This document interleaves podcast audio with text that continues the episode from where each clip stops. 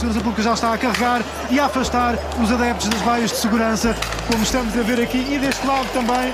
Aqui várias coisas aqui a afastar e a Polícia de Segurança Pública está neste momento a disparar munições de borracha para tentar conter uh, os adeptos que há largas horas estão a provocar a polícia ao mandar estas garrafas de vidro. Era uma vez uma festa, transformada no inferno de verde e branco. Foi no dia 11 de maio que a vitória do Sporting acabou num violento confronto policial, junto ao Marquês de Pombal, e numa gota de gente proibitivo em tempos de pandemia. Dois meses passado, na última sexta-feira, Eduardo Cabrita chamou a imprensa para explicar, enfim, o que aconteceu. Naquela noite e antes disso. Melhor dizendo, Eduardo Cabrita chamou a imprensa, sem antes divulgar o relatório, para dizer o que, no seu entender, não aconteceu. Primeiro isto. O Ministério não tem nenhuma responsabilidade na organização de celebrações desportivas. Depois, isto. O quadro legal sobre direito de reunião e manifestação prevê que as comunicações sobre manifestações sejam apresentadas na Câmara Municipal territorialmente competente, neste caso Lisboa. Não tem o Ministério da Administração Interna nenhuma competência de proibição de manifestações. E ainda isto. O Sporting Clube Portugal não respondeu a qualquer dos pedidos de esclarecimento feitos pela INCAI. Em resumo, o Sporting não respondeu, o Sporting é que organizou, com a Câmara, o MAI não tem nada a ver com isto, nem com o palco à frente do estádio, nem com a organização da festa. Entendido?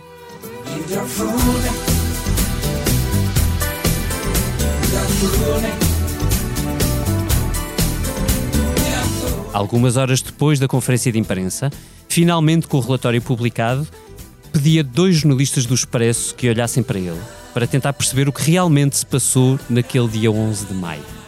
Ontem, segunda-feira, pedia um outro jornalista do Expresso que voltasse a olhar para ele, à procura de outros dados. Hoje, chamei-os todos aqui para nos contarem o que viram. Seja bem-vindo à Comissão Política do Expresso, gravada esta terça-feira à tarde. Hoje é verde e branco. Mais branco, talvez. Marta Gonçalves, Tiago Soares, jornalistas do site do Expresso, que dissecaram todos, todo o relatório do IGAI na sexta-feira passada. Olá e bem-vindos. Olá. Olá. Bem-vindo também, João Diogo Correia, sejas bem regressado, tu que levaste comigo a pedir mais um texto para a edição desta terça-feira no site do Expresso. Olá, Olá vamos, João. É sempre um prazer.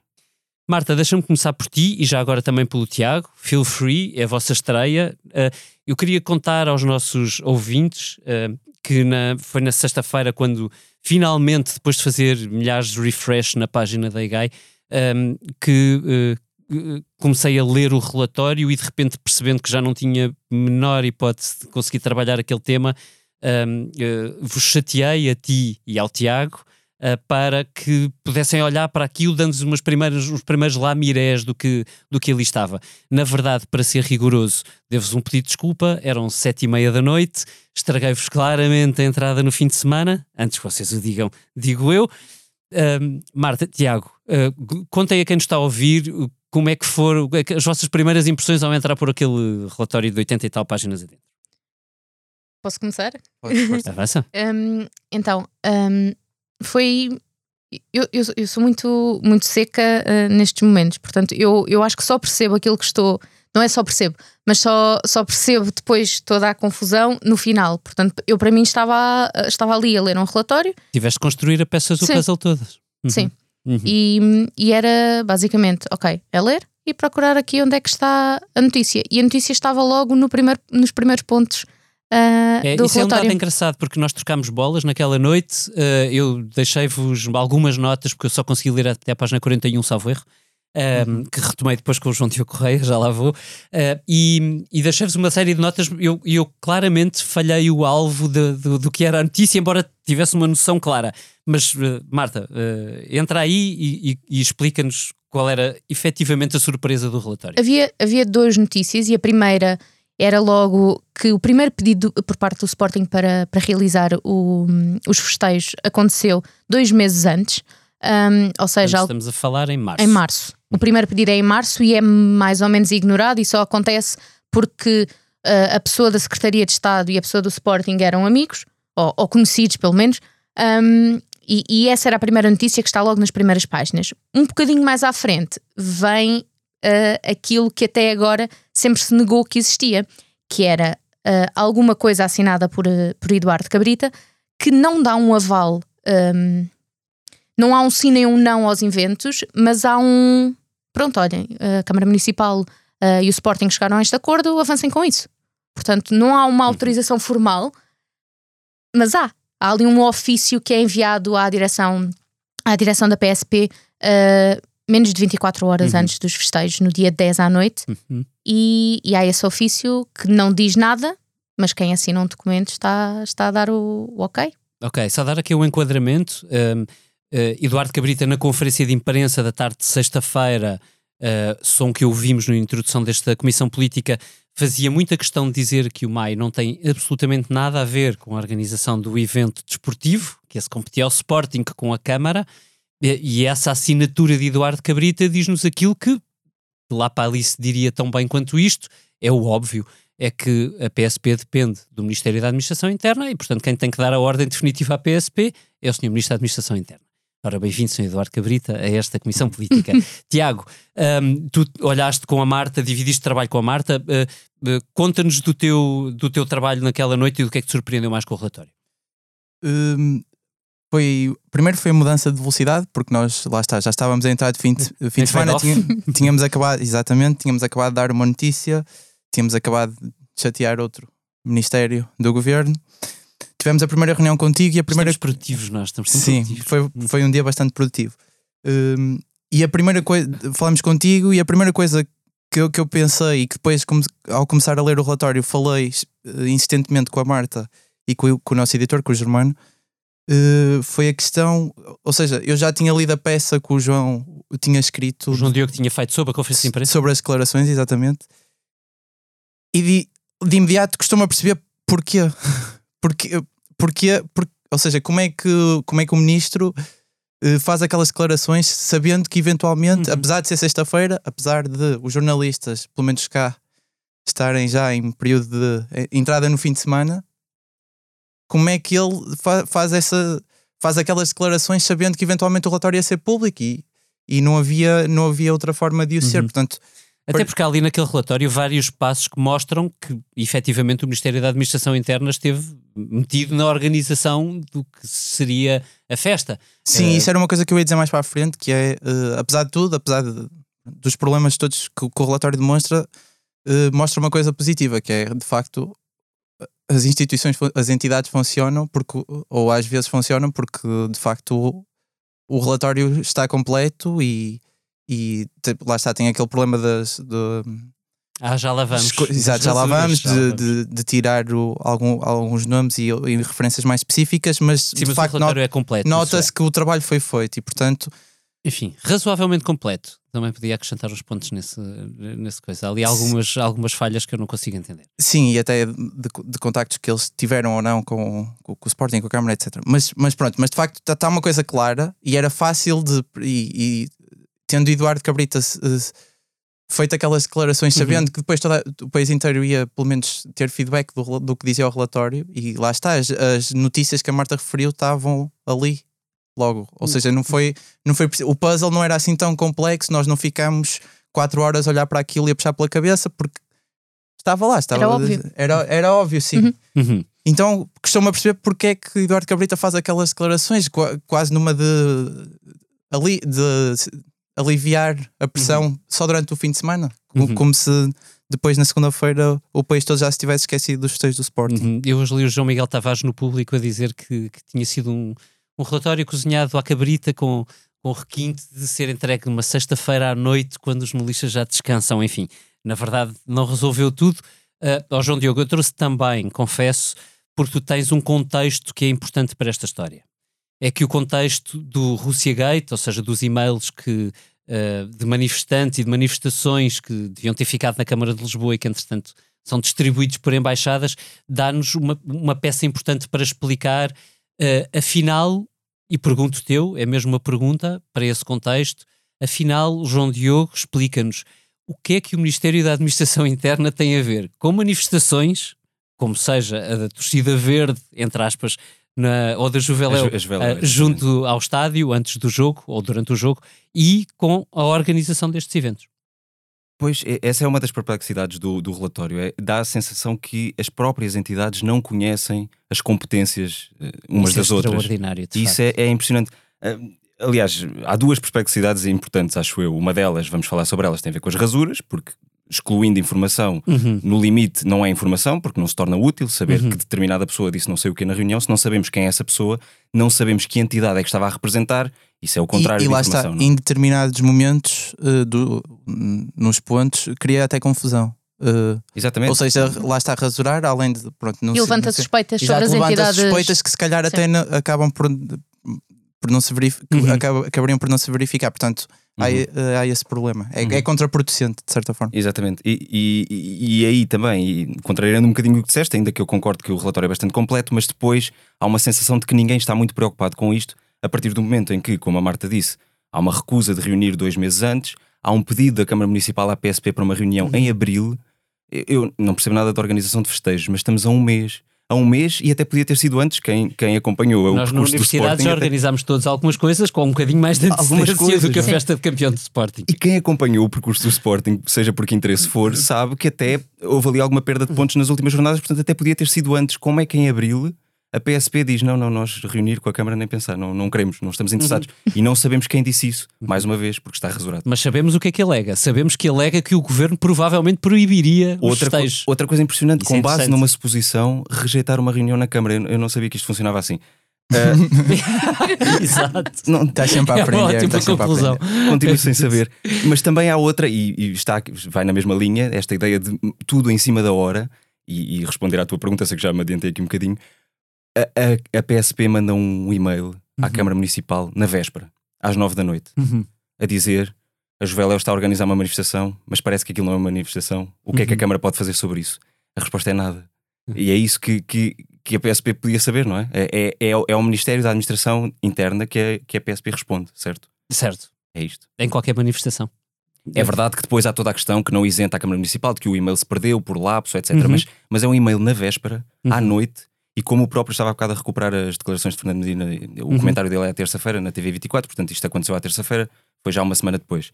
Mas ele diz precisamente isso, não, não consigo citar ipsis verbis, mas qualquer coisa do género. A Câmara e a Polícia não comunicam por e-mail à meia da noite. Não é assim que as instituições comunicam. Na noite anterior. Na noite anterior. E aliás tem uma consequência extraordinária, lendo o relatório, que é uh, na manhã do evento, uh, quando tudo já devia estar preparado, alguém da PSP decide, por surpresa, que se calhar era melhor não aplicar o plano porque ninguém tinha respondido. Exatamente, e não, não querendo monopolizar a conversa, mas isso é a parte também fundamental de hoje, acho eu, é a forma como olhamos para aquilo, a quantidade de informação que fica por perceber com estas rasuras, fora umas certas bizarrias, não é? Eu, eu tenho aqui a página 24, o relatório é público, portanto, quem quiser enfim, imagino que haja programas mais divertidos para fazer, mas. São quem... 90 e uma página só. São, sim, acho que é isso. Sim, umas 90 páginas. Mas, por exemplo, a 24 tem 5 pontos uhum. em que leio muito rápido o início de alguns. Ponto 17. O concordou com a proposta apresentada pelo Sporting. Ponto 19. O apresentou uma alternativa. O que é que isto nos diz, não é? Não, não diz nada, acho eu. Eu não vou ler todos porque são, são cinco pontos em que não sabemos se há mais do que um, se é o mesmo, se é okay. outro. Então vamos recuar um bocadinho e tentar organizar informação, porque algum contexto nós temos sobre isto uhum. e, e, e lemos todos os quatro aqui à mesa o relatório. Do que sabemos, na preparação da festa, e, e, e podemos ir mais tarde uh, à questão específica da, daquele palco que foi ali montado de surpresa na, na manhã, de surpresa entre aspas, e com muita um ironia. palco e dois caminhões. Um palco, dois caminhões com video wall e com colunas. Eu adoro uh, essa história, confesso. É, Como é que se é traz um... um... ecrã gigante para o lado de um estádio e ninguém. Nas barbas da polícia Sim. naquela manhã. É, quem quiser, é um relatório altamente recomendável porque é mais ou menos um Le Carré mas transposto para a realidade portuguesa, uh, nas palavras do João Diogo, eu não sabia que isto se passava assim. então, vamos, vamos recuperar um bocadinho daquilo que sabemos. Na preparação, portanto, a preparação começa há 5 ou 6 dias do, do, do, jogo decisivo, 5 dias, salvo erro. É isto, não estou não, Eh, não estou uma semana, é uma vamos, semana. Vamos ter Ok. de falar É vez da, semana. da antecedência. O Sporting ganha o jogo no dia 5 e fica uma vitória do título. Então no dia 6 há uma reunião. Exato, ok, pronto. E, e, eh, dito isto, o que é que nós sabemos sobre quem é que defendeu o quê e porquê que, na, na verdade, nada foi decidido eh, em concreto sobre a, a festa? Bom, eu, Marta. eu acho que primeiro eh, importa sublinhar que só há uma reunião em que todas as entidades estão presentes ao mesmo tempo, Uhum. que é uma a 7 de maio, Uhum. portanto, se não estou em erro, sexta-feira, quando o jogo terça, acontece na terça, Quatro. Uhum. Um dia depois da primeira reunião. um dia depois da primeira Sem reunião. o Mai. Exato. Nesta reunião estão presentes, uh, ajudem-me se, me- uh, se me falhar alguém, direção da PSP, MAI, uh, DGS, Sporting e Câmara Municipal de Lisboa. Uhum. Supostamente aqui. Essa é a reunião na Câmara de Lisboa? Já me perdi. Não, não, não, não, é a é reunião Maio? no MAI. É Ok. uma- Exato. No a Salão segunda, Nobre. a segunda Ok. reunião no Salão Nobre do Mai, Uhum. eh, um dia depois da primeira reunião que foi na Câmara de Lisboa. Uhum. Então, ainda Portanto, na Câmara- acrescentar coisas que eu sei, mas que, enfim, teremos de confirmar. Uhum. Eh, Sei, julgo saber. Que é, nessa reunião, na verdade, estavam mais entidades, incluindo representantes do Ministério da Saúde eh, e, e- e outra entidade de saúde regional de Lisboa que também Uhum. interessava. Isto só para explicar que, de Sim. facto, havia meio governo naquele, naquela reunião do maio. E aliás, o delegado regional, acho que isso também está no relatório, o delegado regional de, de saúde de Lisboa Uhum. eh, faz um parecer Uhum. eh, Sim. sobre, sobre a hipótese do, do, do Marquês. Sim, sim. n- Eh, nessa depois reunião. disso. Depois. Exato. Nessa reunião surgem três hipóteses, que é festejar no estádio, ah, festejar no Marquês, mas fazer ah, construir ali à volta um recinto e ser uma zona mais ou menos controlada. Ah, e por último, ah, a hipótese que veio a acontecer, a que eles chamam trio elétrico, Uhum. que também foi palavra nova, Uhum. não conhecia, Mas estava explicado no próprio relatório Estava- que era o trio elétrico, vai fazer a, buscar a referência ao Brasil, etc. que aparentemente é o autocarro com as colunas Sim, e sim, malta a Citando curtir. essa fonte célebre, João Diogo recordou isso no texto de hoje, que é a Wikipédia. Sim, pois foi. Adorei isso. É uma coisa. Sim. é, é bom saber que a IGAI eh, recorre às Sim. fontes corretas. A Sim. É. Quem nunca, quem nunca? Exato. Um, e uh, havia essas três hipóteses. Um, a DGS, uh, ao longo de todos os momentos, disse o melhor mesmo era não fazermos nada, porque, e como se vai a confirmar mais tarde, uh, os festejos originaram uh, um, um aumento do número de infecções. Um, a PSP, embora naquele momento tenha dito que não, um pouco mais à frente depois admitiu a possibilidade, mas a, a- a- hipótese deste trio elétrico e deste autocarro foi logo ex- excluída porque para a PSP, não estando preocupada naquele momento com a questão sanitária, hum, para a PSP controlar uh, as pessoas à volta e controlar os jogadores num autocarro e numa zona completamente descontrolada Isso que é, o Marquês. Tão engraçado, não é? Porque assim, do relato dos eventos que nós, aliás, Uhum. podemos ver no próprio relatório da IGAI, altamente descritos, e nós. eh, julgo que foste tu, Tiago, que pegaste Sim, nesse texto. a fazer a cronologia. tribuna, eh, eh, é a parte da noite que corre melhor. Uhum. Sim. O trio elétrico é aquela parte que não Apesar teve tudo, um sim. problema. Quer dizer, tirando o trio a parte não, do as Marquês, pessoas à volta tiveram alguns. mas o- os O confrontos percurso foram no. Marquês. Sim, não é? sim, sim. o percurso não é o em si percurso correu tudo Não, bem. do trio seja, elétrico que é um sim. problema. Sim. Que era a maior Saiu preocupação da PSP nessas exato. reuniões e no despacho que o diretor da PSP manda Uhum. para o MAI, lá está para o Exatamente. Ministério da Administração Interna, once o- again, eh, e que não teve resposta. Sim, Pronto. mas o engraçado aqui é que há três opções. A única Hum. que é excluída pelos dois lados, saúde e segurança, Uhum, é que nós vamos escolher. uhum. É, é E, quem é, e quem é que defende isso? Há aqui um. Eu, eu identifico uma lacuna, enfim, eh, justificadamente, mas, mas eu acho que é um problema ainda nesta história toda por apurar, que é, na verdade, todo este relatório está sobretudo preso à questão da segurança pública. Uhum. E, na verdade, aquilo que nós discutimos mais desde o evento, desde as festas, a festa até hoje, não é o problema da saúde, eh, da segurança pública, é o problema da, da saúde pública. E, e- e são duas perspectivas Uhum. completamente diferentes. No relatório, pouco há eh, dito sobre eh, o que é que se discutiu nestas reuniões do ponto de vista da saúde pública. Sim, há, há muito, muito pouco.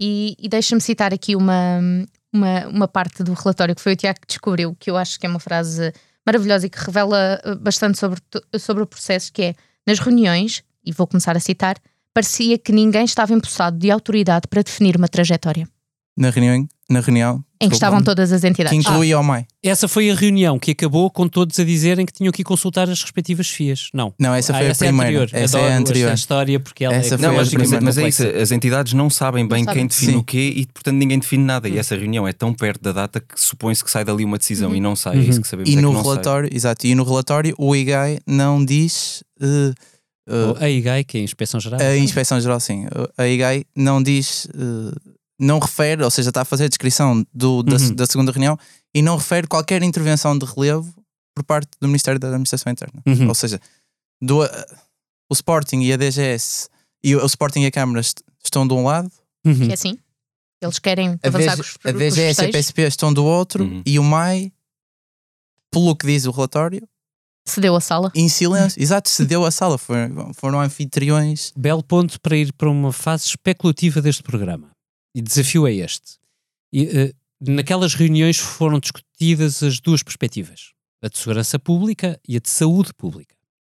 No momento em que, do ponto de vista de eh, eh, saúde pública, se começa a discutir opções, o que é que, à distância, já sabendo o que aconteceu, eh, vos parece que podia acontecer se as comemorações estivessem cingidas ao estádio? João Diogo, começo por ti. Eu, Conheces bem o que são as celebrações em casa. celebrações, eh, o Sporting Ou não seja, dá assim tantas O que é que oportunidades. acontecia às pessoas? O que é que, o que, é que os sportinguistas tendencialmente fariam se Uhum. não houvesse um trio elétrico ou uma outra solução qualquer que implicasse eh, os jogadores irem para a rua? Uhum. A esse propósito, lembro-me de outra coisa que está por saber e que eu não me importava nada de saber quem foi que nessa reunião propôs Uhum. que a equipa desaparecesse. Portanto, havia o, o festejo no estádio que tinha de haver, aliás, havia um compromisso publicitário que obrigava os jogadores Uhum. a, estarem lá mais ou menos até às duas da manhã, acho eu. E depois a equipa desaparecia. Curiosamente, essa opinião não, não, não teve. Não, mas é que, pois, infelizmente, a equipa, não- ou melhor, felizmente, eh, sobretudo para sportinguistas, a equipa não pode desaparecer. E, portanto, ela teria que sair por algum lado e em Exato. algum momento. E, e daí eu pergunto: eu lembro-me que, cronologicamente, nos jogos anteriores do campeonato, sempre que a equipa do, do Sporting acabava um jogo, ou, tinha um ou ou estava fora, jogava fora e voltava para o estádio de Avalado para cada um dos jogadores pegar no estádio e recolher a casa, havia manifestações à porta do estádio de Alvalade. Uhum, E uhum. portanto a pergunta que eu faço é, tendo em conta isto que já estava a acontecer, Já se é um legítima a pergunta que a Câmara de Lisboa fazia para, enfim, jogar no campo do Sporting e, e defender a- a- o, o que o clube dizia, que era tinha de haver algum tipo de comemoração, ah, que havia na mesma um risco de muita gente ir para a rua e celebrar sem nenhum tipo de protocolo de segurança ou de controle Uhum, de espécie alguma. Eu tendo a aderir a essa ideia, enfim, não, não devemos fazer regras porque alguém as vai descumprir, não é? Ou, ou pensar em regras porque alguém vai arranjar maneira de, de as contornar. Mas de facto não imagino como é que naquele, numa situação daquelas não haveria uma quantidade muito grande de gente à porta do estádio e que sem uma coisa organizada, tendo a achar que sem uma coisa organizada é pior do que organizar. A minha Uhum. dúvida é se isto estava bem organizado. Mas eu acho que Não, acho facto que na verdade temos todos a certeza, incluindo os organizadores, que aquilo não estava Não nada sabe. bem Portanto, organizado. a minha, a minha questão não é tanto quanto, quanto ao facto do Sporting ter saído do estádio. Eu acho que Uhum. de facto era muito difícil fugir a essa, essa hipótese. Era bom era que tivesse sido bem organizada. Não o fazer, não, não, é muito difícil fazer esse exercício contrafactual, não é? Mas como diz, é um bocado especulativo. Mas é, é difícil imaginar que não houvesse outro tipo de problemas, sobretudo de, de ordem de segurança pública, mais até do que da pandemia, que sinceramente eu não, não conheço o suficiente para saber se houve um disparar de casos. Enfim, não tenho a certeza. Não, ah, não, não li o suficiente, talvez vocês. Marta, Tiago, Sabes, vocês têm Ah, acompanhado sim, mais? sim, sim, sim. Pronto. Aqui há umas semanas eh, não era a única justificação, mas era apontada como Era uma uma das justificações. Pronto, mas o que está claro do relatório é que houve problemas de Sim. segurança pública, Sim. portanto, esses eu não sei se eram evitáveis, acho que não. E portanto, eh, a hipótese de sair do estádio era, era Uhum. a mais natural. Uhum. Marta, Tiago, olhando Sim. para o relatório, vocês veem que, que houvesse alguma maneira de as coisas terem corrido melhor? Ou seja, havia um cenário melhor do que o, do que o péssimo que aconteceu? Hum, olhando para aqueles três cenários, eu tendo a acreditar que o cenário de sair e, ter, um- e criar no Marquês um recinto controlado seria à partida o que, eu acho que correria melhor. Mas pronto, eu não sou especialista em segurança pública nem em saúde pública. Mas eu acredito naquilo que, que o João dizia, porque manter os festejos só no estádio seria chamar toda a gente para a volta do estádio. Hum, e não haver uma organização para isso, eu acho que se- seria ainda pior. Agora, também as coisas não se fazem em 24 horas, não é? E eu acho que aqui o fator tempo ah, foi, foi crucial. Uhum. E esse é um ponto importante também do relatório. eh, enfim, estamos quase a fechar esta, esta, esta conversa, mas eh, o ministro começa a conferência de imprensa na sexta-feira a dizer, segurando o, o relatório da IGAI na mão, que a PSP sai absolutamente ilibada de responsabilidades em tudo. Tiago, tu olhando para aquilo, parece-te que a PSP fez tudo o que podia para que tudo corresse bem? É no assim. antes e no durante. É assim, hum, não, na preparação, não, ou seja, eles eh, falharam de facto na questão da, da, da preparação e da organização, como, falhou, como Uhum. falharam todas as outras entidades a certo ponto. Se calhar não todos ao mesmo tempo, mas o processo foi tão longo e foi tão moroso, e acho que esse é um, um, um aspecto. Isso, independ... Há bocado estavas a perguntar quais é que são, uh, qual dos cenários poderia correr uh, melhor, ou, do, ou, ou, daqueles três que foram, foram uh, referidos nas, nas reuniões. E lá está, e a Marta disse, é a questão do tempo, ou seja, independentemente daqueles três cenários, teria de haver mais tempo. E eu estive, eu no dia estive lá perto do estádio uh, e tive uma conversa com o PSP que acho que é que, é, que explica bem o que é que aconteceu ou o que é que é não, útil. Sim, o que é que não aconteceu. À porta do metro de Telheiras, eu queria saber se eu queria, queria ir para casa e queria saber se como é que se vai uh, se o metro do Marquês e da Avenida iam ser fechados. Uhum. Isto foi já depois do jogo acabar e o, e o PSP foi, foi, muito, foi extremamente simpático e prestável, mas, e quase que me pediu desculpa por não saber. Ele disse: o, o, o próprio, o, nós ainda não temos eh, informações, não temos ordens, o posto hum, não sabe. Eu gostava, imagem, de, eu gostava de o ajudar. Eu, a certa altura, até, até, disse que era, que era jornalista, mas a conversa estava a ser informal. Uhum. Quase do ponto de vista de onde é que, é o, onde é que são as finanças, era, era esse o, uhum. o nível. Por favor, ajude-me, dê-me uma informação. E o, e o, o homem, coitado, não, tipo. Sim, coitado, porque ele só estava a tá com instruções ou não. Estava a lidar com instruções que não existiam e ele quase que me pediu desculpa, de, peço, não, não consigo ajudar mais.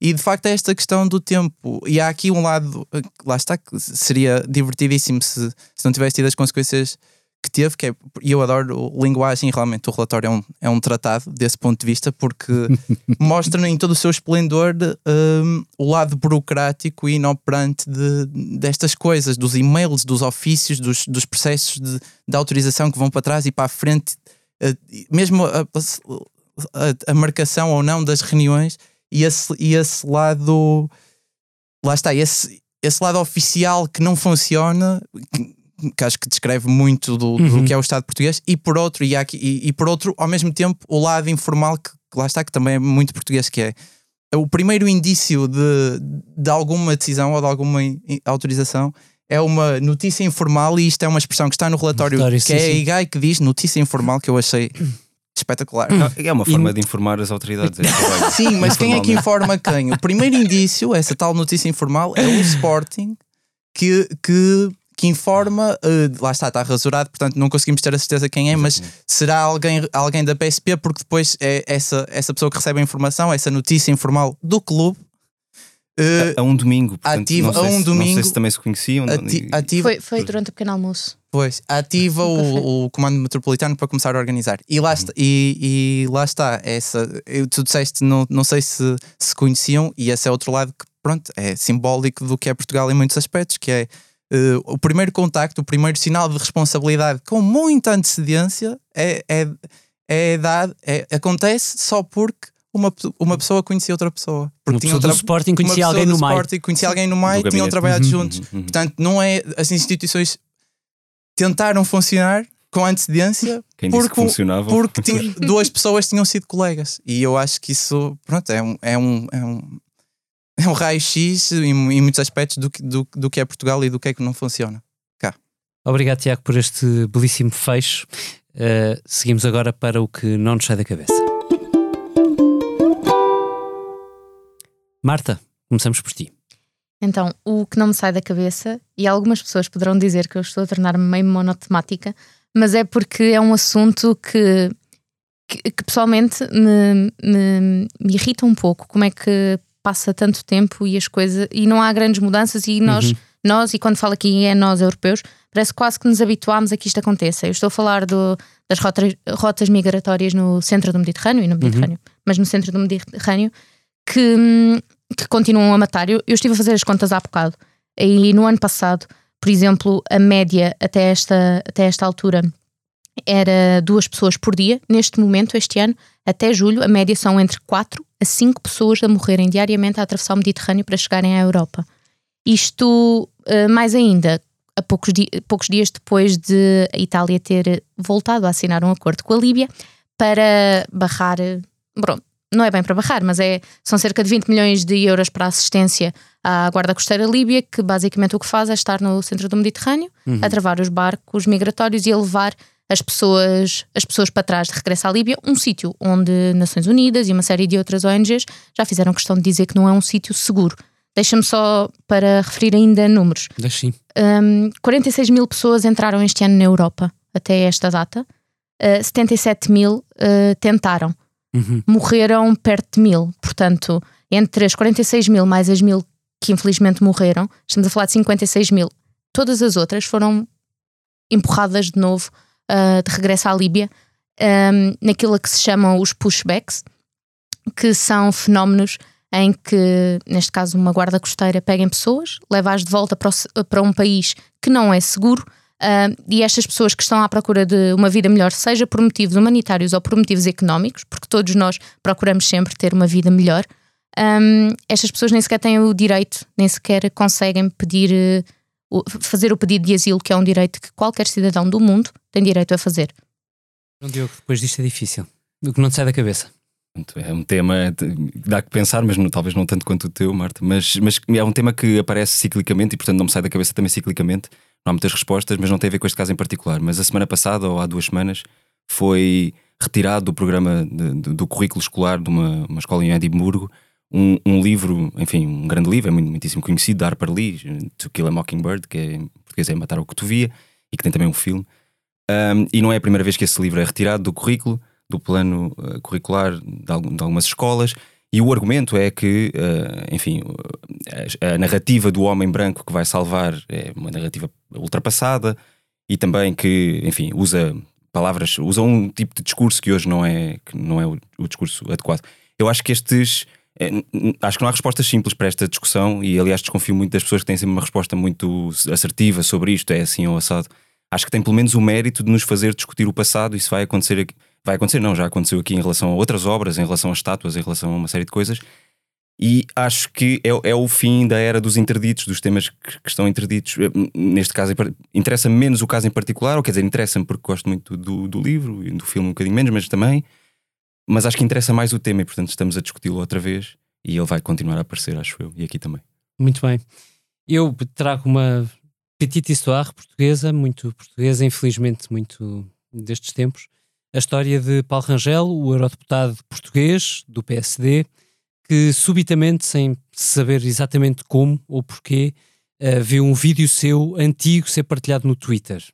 O vídeo é de Paulo Rangel, ébrio, em Bruxelas, uh, um vídeo com uma portuguesa a identificá-lo, a filmá-lo até mais não, a gritá-lo, a chamar por ele e, e, literalmente a gozar com ele. Uh, este vídeo é antigo, Paulo Rangel percebeu que tudo uh, se espalhou muito rapidamente nas redes sociais e fez exatamente aquilo que devia fazer. Uh, assumiu que, que, era ele no vídeo, assumiu que tinha sido depois de uma noite de excesso, como muita gente comete, um, e, e, lamentou que alguém tivesse um, filmado uh, aquele, aquele pedaço da sua vida privada e que, sobretudo, que o tivesse espalhado pelas redes sociais fora com o intuito, evidentemente, de o humilhar. A parte interessante da história é que o feitiço virou-se contra feiticeiros. Se era esse, se era essa a intenção de alguém, desse alguém que pôs este vídeo a circular nas redes, uh, Paulo Rangel acabou por ser aplaudido genericamente por quase toda a gente, por adversários ou, se quiserem, uh, oponentes no Parlamento Europeu, das mais diversas forças políticas, por toda a gente que, na verdade, está um, ehm, nas redes sociais a uh, cobrir esta corrente que se tornou subitamente uma corrente positiva.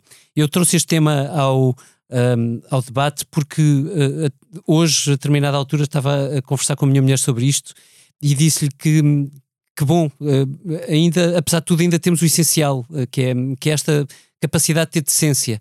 E a minha mulher teve uma resposta bastante desarmante no, no meio disto tudo, que foi, sabes porquê? Porque na verdade toda a gente se pôs no papel dele e ficou com medo que um dia pudesse ser apanhado no mesmo.